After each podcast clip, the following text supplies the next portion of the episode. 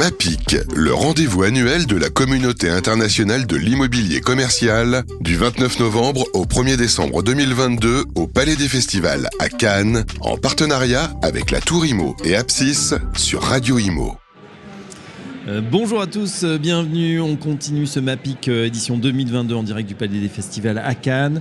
On va parler justement des bilans, du bilan et des perspectives de ce marché du retail avec une spécialiste, en tout cas un grand nom dans le nom de retail, c'est JLL. On est en compagnie de Jessica Jaoui. Bonjour Jessica. Bonjour. Vous êtes F of Retail Capital Markets, donc chez JLL. Absolument. Un groupe britannique dont vous allez nous parler, américain? Alors, à la base britannique, Oui. qui ensuite euh, a fusionné avec un groupe américain et aujourd'hui notre siège est à Chicago, donc effectivement plutôt américain. Plutôt américain. Euh, quelques grands chiffres justement sur euh, JLL ou plutôt son activité en France?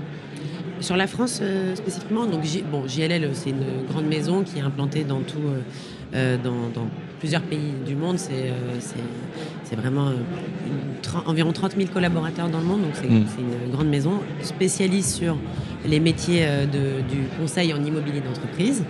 Euh, et en l'occurrence plus spécifiquement sur la France, on est aujourd'hui environ 700 collaborateurs. Euh, sur, moi, je fais partie du département investissement, donc euh, qui, qui intervient sur les transactions en immobilier d'entreprise, que ce soit bureau, commerce, logistique, résidentiel. On a aujourd'hui plusieurs euh, lignes de métier. Euh, et euh, le département investissement, c'est environ 50 collaborateurs. Et puis plus d'une centaine de transactions par an. Voilà, donc ça vous fait de vous un, interlocuteur privilégié pour voir un peu ce qui se passe sur, notre marché, avec, c'est vrai, une année qui a été plutôt très bonne, en tout cas sur le début de l'année. Et puis on nous a dit, on commence peut-être à voir bah, les premiers signes de, allez, peut-être pas d'un ralentissement, mais c'est vrai que les taux ont monté, on a une conjoncture compliquée, on va le dire, euh, beaucoup de nuages, euh, mais peut-être aussi des petits coins de ciel bleu. Quelle est votre perspective euh, chez JLL Alors c'est vrai qu'en 2022, euh, on s'est inscrit après plusieurs années un peu compliquées dans le monde du retail. On a vécu la crise des gilets jaunes, on a vécu les grèves, et puis bien sûr, on va dire, la- le, le- le sommet de tout ça, ça a été euh, la fermeture des commerces pendant le- la crise sanitaire. Donc ça a été vraiment plusieurs années très complexes euh, sur le commerce. Beaucoup d'investisseurs euh, qui avaient décidé de sortir euh, du marché. Et puis, à la faveur de la réouverture des commerces, on s'est rendu compte que les consommateurs euh, revenaient vraiment massivement sur le commerce physique, que ça restait euh, un mode de consommation qui était privilégié, que Ouais. en fait le, le tout internet, le tout e-commerce, euh, ça pas, euh, n'allait pas forcément perdurer. Euh, C'était une surprise pour vous, euh, Jessica, parce que c'est vrai qu'on a pu prendre l'habitude euh, bah, de commander de son canapé. De toute façon, quand tout est fermé, on n'avait pas tellement le choix. Et puis on a vu que finalement, les consommateurs, il y a une appétence pour quand même se balader, rencontrer, voir des nouveaux concepts. Et on a l'impression que voilà, il y, a une- il y a eu un effet rattrapage justement dans le retail? Exactement. Et donc cet effet rattrapage, on l'a vraiment perçu dans les, dans les, dans les chiffres, Mm. euh, avec euh, dès la réouverture des commerces, des euh, nombres de visiteurs qui s'inscrivaient en hausse sur toutes les typologies d'actifs, y compris le centre commercial qui avait été l'un des produits les plus, les plus challengés par, Ouais. par les investisseurs. Et donc à la faveur de la réouverture des commerces, finalement, euh, il y a eu un peu un un, un changement d'état d'esprit, un changement de paradigme au sein des investisseurs. Et, euh, et aussi parce que les enseignes euh, ont fait preuve d'une forte agilité, mais c'est ça aussi Oui. le commerce, c'est- toujours se repenser, toujours avancer. Et, euh, et les enseignes ont vraiment fait ce, euh, ce travail-là de, de repenser leur format, de retravailler sur leur, euh, sur leur parc de, de magasins et, euh, et du coup les investisseurs se sont dit, bah, en fait ces produits-là ont vécu le crash test en live, Mm, mm. euh, puisque je crois que vraiment la période Covid, on peut dire que ça a été le crash test pour le retail. Bah, Il n'y a pas pire, on n'aurait pas pu imaginer un scénario où vraiment tous les commerces sont fermés euh, d'un coup. Donc euh, ça. on a l'impression qu'il y a même une certaine forme de résilience euh, qui est apparue, c'est-à-dire que maintenant qu'on a traversé ça, pour ceux euh, qui ont, qui ont réussi à, à- à- à surmonter l'épreuve, euh, et les pouvoirs publics quand même ont, l'aidé, il faut aussi leur dire, euh, aujourd'hui on a l'impression qu'il y a une force supplémentaire, même s'il y a des difficultés, on pense qu'on va justement euh, faire preuve d'agilité et surmonter ça. C'est exactement ça. Donc, euh, résultat, à partir du, de la fin du premier semestre de septembre 2021, les investisseurs sont se sont remobilisés sur le commerce parce qu'ils se sont dit, bah, en fait, c'est aujourd'hui la classe d'actifs qui nous offre le couple rendement-risque le plus intéressant, puisque effectivement,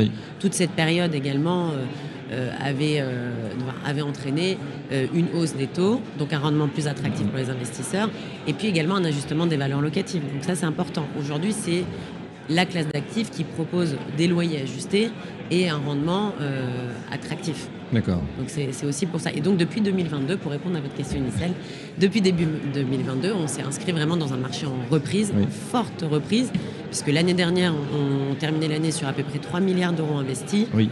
Et euh, là, on va finir sur un peu plus de 5 milliards d'euros. donc, plus 70%.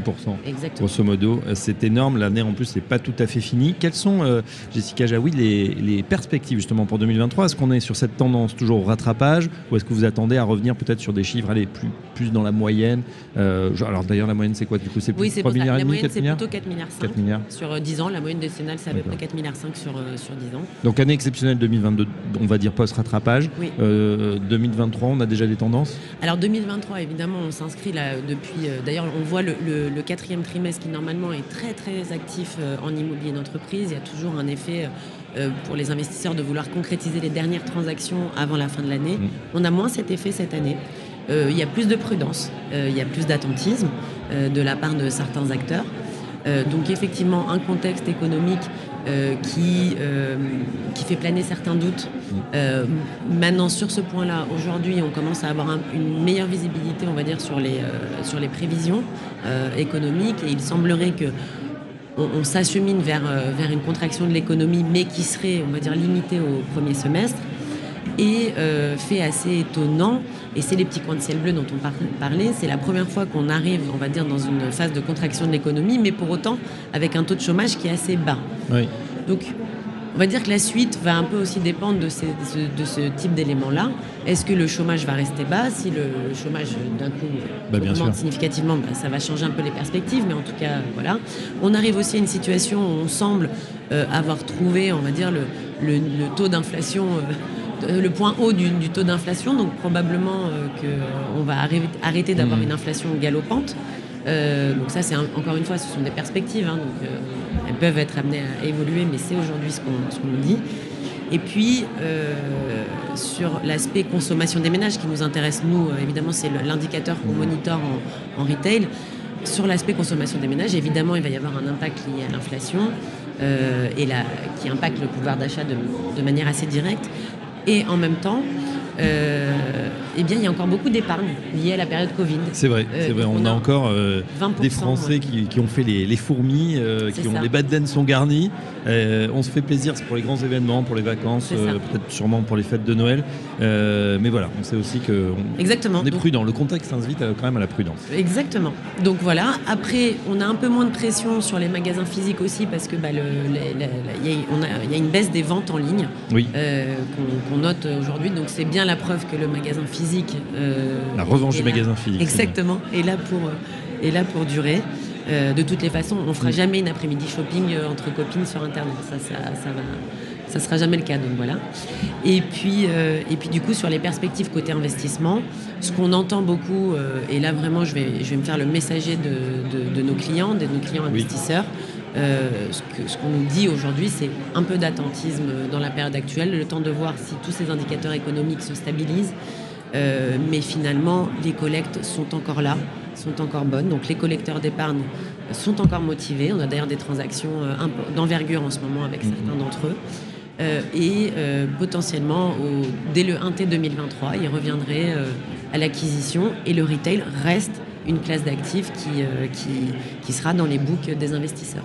Est-ce que, dernière question, il y a un ou des projets emblématiques dont le groupe s'est emparé ces derniers temps en France ou, ou en Europe qu'on connaît ou qui sont, euh, sont connus, qui pourraient être connus par le grand public, où on ira faire ses courses demain? Euh, des, transactions, oui. Euh, des transactions qu'on aurait en cours? Sur des immeubles, sur des voilà. Alors, oui, alors nous en, commerce cette année, on a, on a beaucoup. Alors je ne sais pas si c'est emblématique, mais nous on a, on a beaucoup vendu de murs d'alimentaire. C'est vrai que c'est un segment qui était perçu comme, qui est perçu comme très résilient pour les investisseurs puisqu'il est resté ouvert. Donc oui, je pense qu'on continuera, ça restera un segment très résilient et je pense qu'on continuera effectivement à aller acheter à manger tous les jours. S'il y a bien une chose on ne pourra pas éviter, c'est continuer à faire ses courses alimentaires. Voilà, en tout cas, bonne perspective. C'est confirmé par notre experte Jessica Jaoui, Head of Retail Capital Market sur cette, euh, ce, parc du retail. Et c'est euh, tant mieux, bien que effectivement il y a quelques nuages, quelques de prudence. Un grand merci, euh, pour votre regard, Jessica. À très bientôt sur Radio Imo. Merci beaucoup. MAPIC, le rendez-vous annuel de la communauté internationale de l'immobilier commercial, du 29 novembre au 1er décembre 2022 au Palais des Festivals à Cannes, en partenariat avec la Tour Imo et Apsis sur Radio Imo.